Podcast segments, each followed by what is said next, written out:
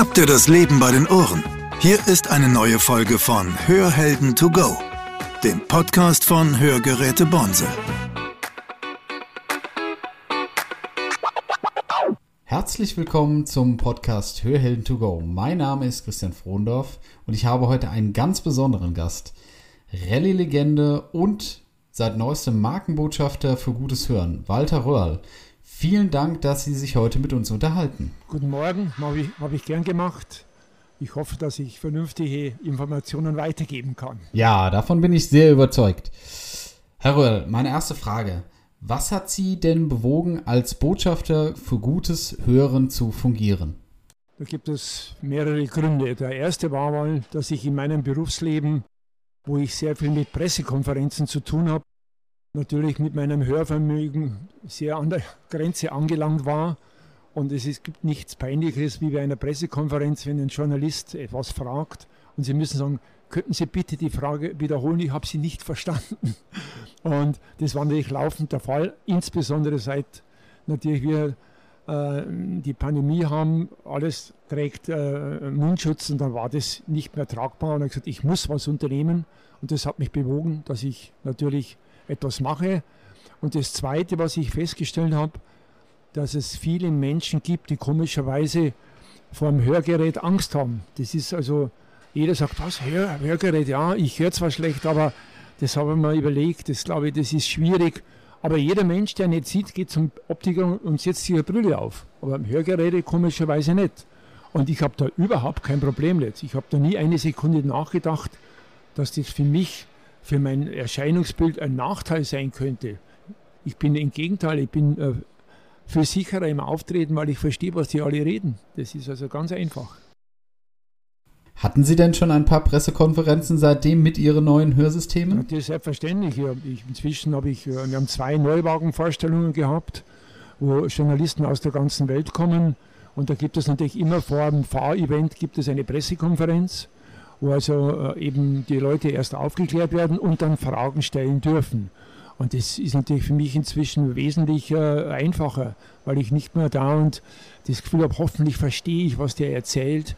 Und das ist für mich sehr angenehm. Was mich interessieren würde, ist, ähm, wenn Sie eine Testfahrt machen, wie viel Analyse kommt dann über das Hören und vor allen Dingen, wie hat sich das verändert, verglichen zu damals und jetzt mit Hörsystemen? Ja, es ist so, dass wenn ich heute äh, eine Testfahrt mache mit einem Rennauto, dann mache ich es umgekehrt. Früher hat man sich Ohrplugs in die Ohren gesteckt, damit man nicht den lauten Motorsound hört. Heute stelle ich mit dem Handy das Hörgerät auf Null und habe den gleichen Effekt. Brauche keine, Hör keine Ohrplugs mehr tragen.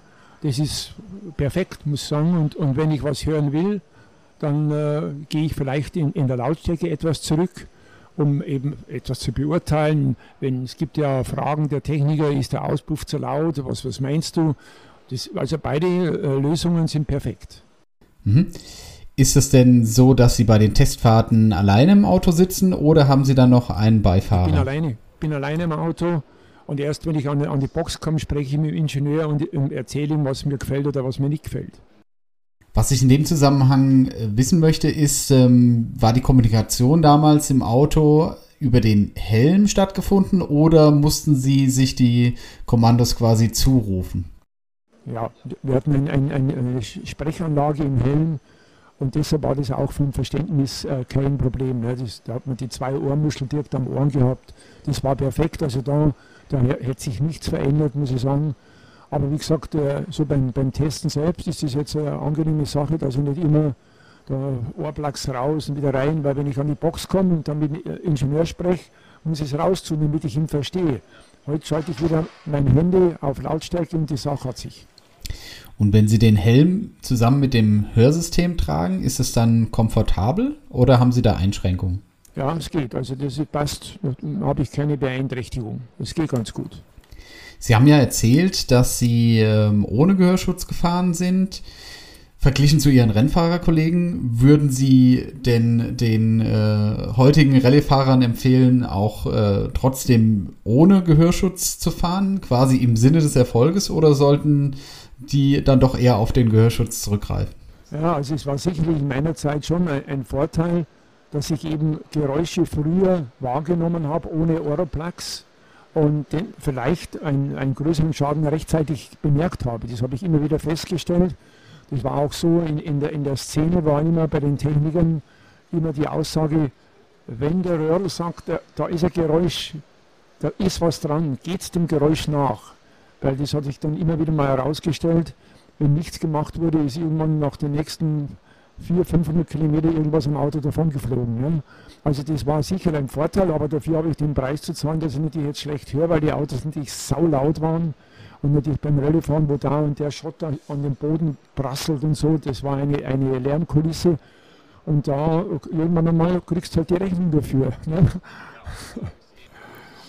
Wie lange hat es denn dann gedauert, bis Sie sich für Hörgeräte entschieden haben? Und vor allen Dingen, wie lange dauert es, bis Sie sich daran gewöhnt haben? Weil das ist eine Frage, die unsere Kunden natürlich sehr interessiert. Ich glaube, dass das eine ganz wichtige Frage ist. Ich habe ja, äh, ich bin zum Hörakustiker gegangen, habe mir mal Probegeräte geben lassen, irgendeine Marke, ich weiß gar nicht, was das für Marke war, habe das so acht Tage ausprobiert und habe dann gesagt, nee, das, da komme ich nicht zurecht. Bin wieder zurückgegangen, habe das wieder zurückgegeben. Und weil ich einfach, das ist natürlich, das muss einem schon klar sein, das ist etwas anderes. Wenn du ein Hörgerät im Ohr hast, dann musst du dich dran gewöhnen. Und das nimmt natürlich wahrscheinlich der normale Kunde nicht so richtig ernst, denn auch in dem Gerät, in dem Geschäft haben sie mir gesagt, sie brauchen Zeit, damit sie sich daran gewöhnen. Aber die, die, die erste Woche war ich zu ungeduldig. So, ne? das, das, der Lärm, das, da komme ich nicht zurecht. Und ich kann nur sagen, man muss Geduld haben, man braucht schon eine gewisse Zeit. Ich würde wirklich sagen, um einigermaßen zu sagen, jetzt habe ich es so, dass ich äh, das als Selbstverständlichkeit empfinde, braucht schon einmal vier Wochen. Da gibt es keine Diskussion. Ging es Ihnen denn auch mit Ihren jetzigen Hörgeräten so oder war der Prozess dann sogar schneller? Ja, da ging es schon ein bisschen schneller. Das war aber mehr oder weniger wahrscheinlich auch der Verdienst von dem Akustiker, bei dem ich war, der sich sehr intensiv bemüht hat, im Gegensatz zum ersten Geschäft, wo ich war. Und das, glaube ich, ist der nächste Punkt. Äh, das Hörgerät, glaube ich, ist nur so gut wie der Akustiker, der dich berät. Das Tragen ihrer Hörgeräte macht ihnen also genauso viel Spaß äh, wie das äh, Rallye-Jahr 1983, als sie sich nur Rallyes ausgesucht haben, äh, die Spaß gemacht haben, wie ich erfahren habe. Ja, ja genau so ist es. Und so mache ich es heute auch. Ich mache nur, was mir Spaß macht. Zum Abschluss unserer Sendung ist es Tradition, etwas ins Hörschatzkechle zu tun. Und ähm, meine spezielle Frage an Sie, Herr Röhrl, ist, was gibt es für gute Gründe, Hörsysteme zu tragen?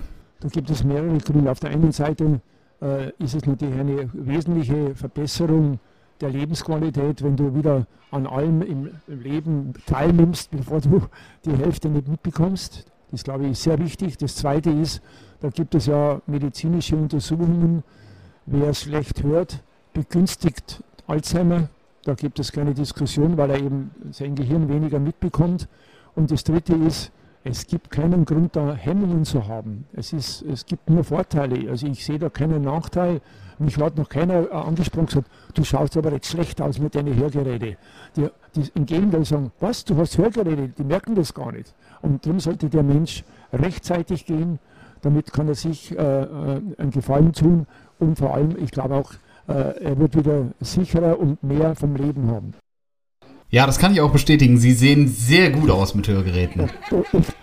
Das könnte man daran liegen, vielleicht brauchen Sie eine Brille. Ja, das vielleicht auch. Vielen Dank an Walter Röhrl, Rallye-Legende. Es war mir eine große Ehre, Sie heute kennengelernt zu haben und interviewen zu dürfen. Ich wünsche Ihnen für Ihren weiteren Weg alles, alles Gute, viel Erfolg und äh, vor allen Dingen gutes Hören. Vielen Dank. Dankeschön und ich wünsche Ihnen viel Erfolg im Geschäft.